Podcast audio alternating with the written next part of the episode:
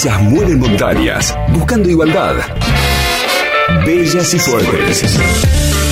La columna de género en viento a favor.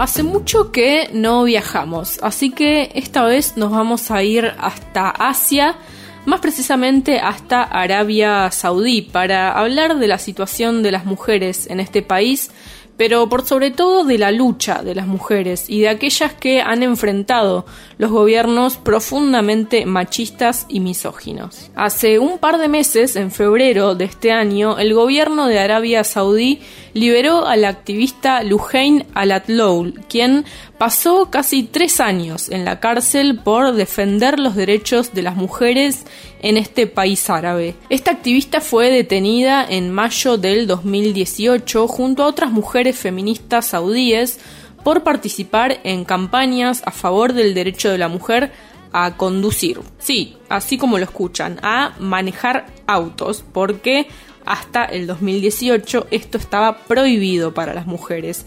Y también se manifestaban y activaron en campañas contra el sistema de tutela masculino que obliga actualmente a las mujeres de ese país a, por ejemplo, contar con el permiso de un hombre para estudiar o casarse. La justicia de Arabia Saudí la condenó a cinco años y ocho meses de prisión por intentar cambiar el sistema político saudí y dañar la seguridad nacional. La mujer que ahora tiene 31 años, fue liberada con medidas cautelares y tiene prohibido salir del país. Es decir, si bien fue liberada de la cárcel, actualmente permanece con libertad condicional. Vamos a escuchar unos minutos de un informe elaborado por el medio AJ Plus que hicieron hace un par de años y en donde cuentan de forma detallada quién es Lujain Alatlow.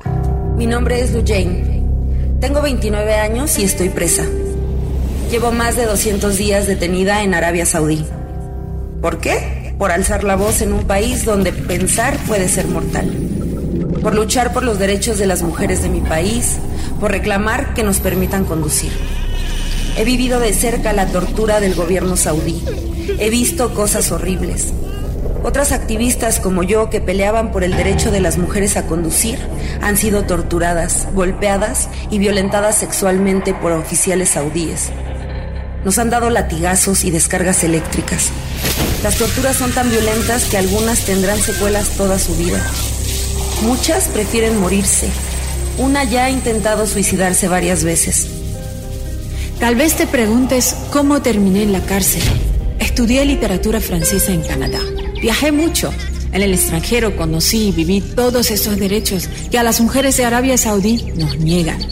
Derecho a decidir lo que pensamos, derecho a que nos consideren tan valiosas como a los hombres. Volví a mi país y llevo más de una década protestando contra esa prohibición obsoleta a que las mujeres conduzcan. Pero aquí, si te opones al gobierno, te silencian.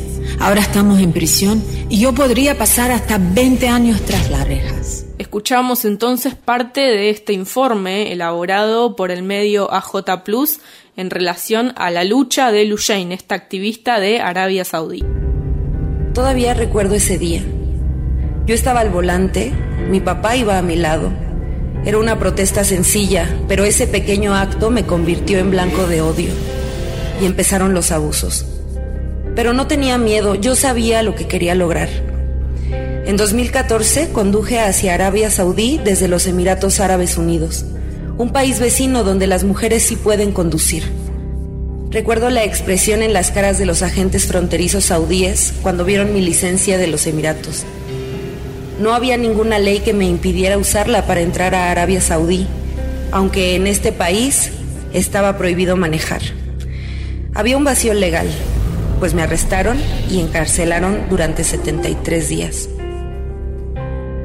En la cárcel aprendí mucho y otras prisioneras me inspiraron a seguir con la lucha, más fuerte que nunca. Salí de ahí con la intención de cambiar mi país. Fui la primera mujer en postularse como candidata para las elecciones del Consejo Local Saudí en 2015. Obviamente rechazaron mi postulación, pero no me iba a rendir. Apelé y gané. Mi caso ha sido congelado desde entonces. Regresé a los Emiratos Árabes y retomé mis estudios, pero me deportaron a Arabia Saudí en 2017. En mayo de 2018 nos arrestaron después de una gran campaña contra mí y contra todas las activistas que luchábamos por lo mismo. Fuimos calumniadas y acusadas de traición. Días después, un decreto real anunció el fin de la prohibición, que las mujeres teníamos derecho a conducir. Pero las que luchamos hasta el cansancio por ese derecho, seguimos aquí, encerradas en prisión. Muchos piensan que este es un logro del príncipe heredero de Arabia Saudí, Mohammed bin Salman, pero la realidad es muy diferente. Él solo se llevó el crédito por nuestro trabajo. Mi esposo era un comediante que también apoya los derechos humanos. Lo secuestraron en Jordania y lo llevaron de vuelta a Arabia Saudí. Después de presionarlo mucho, terminó divorciándose de mí. Yo sueño con que mi país cambie, pero la realidad la realidad está muy lejos de este sueño. Repasando un poco entonces lo que ocurrió fue que ella en 2014 manejó un auto desde los Emiratos Árabes en donde ella tenía permitido manejar, las mujeres tenían permitido conducir y manejó hasta Arabia Saudí en donde no podían hacerlo, ¿no? Otro de los hechos que ocurrió es que en 2015 se presentó como candidata en unas elecciones, estaba permitido por ley desde ese año por primera vez, pero su nombre no apareció en las boletas. Y así es que por diversos episodios ella fue condenada a cinco años de prisión y recién en febrero de este año, tras estar más de tres años encarcelada, fue liberada, como decía, y permanece con libertad condicional. Pero una de las últimas noticias en relación a ella, además, fue que ayer el Consejo de Europa le otorgó el Premio de Derechos Humanos Baklava Havel 2020. Desde la organización destacaron su accionar y dijeron ha militado por fin contra el sistema de tutela masculina, contra la prohibición de que las mujeres conduzcan y por una mejor protección de las mujeres maltratadas en el reino. Hay que decir también que, según un informe sobre brecha de género publicado por el Foro Económico Mundial, Arabia Saudí es uno de los países con mayor desigualdad de género. Las mujeres tienen menos derechos y están sometidas a una tutela masculina. Esto significa que necesitan el permiso de un hombre para realizar acciones básicas como por ejemplo trabajar o abrir una cuenta en el banco. En los últimos años, el gobierno saudí, que está liderado por el príncipe Mohammed bin Salman, impulsó varias reformas políticas para intentar modernizar el país. En 2015, por ejemplo, permitió a las mujeres votar y presentarse como candidatas a las elecciones municipales por primera vez y en 2017, como decía, se les otorgó el derecho a conducir. Sin embargo, estos son algunos derechos que si bien están consagrados oficialmente, en la práctica vemos que no se aplican y es lo que le ocurrió a la activista Luke Y de esta forma también podemos ver cómo se contrastan tan fuertemente las realidades, ¿no?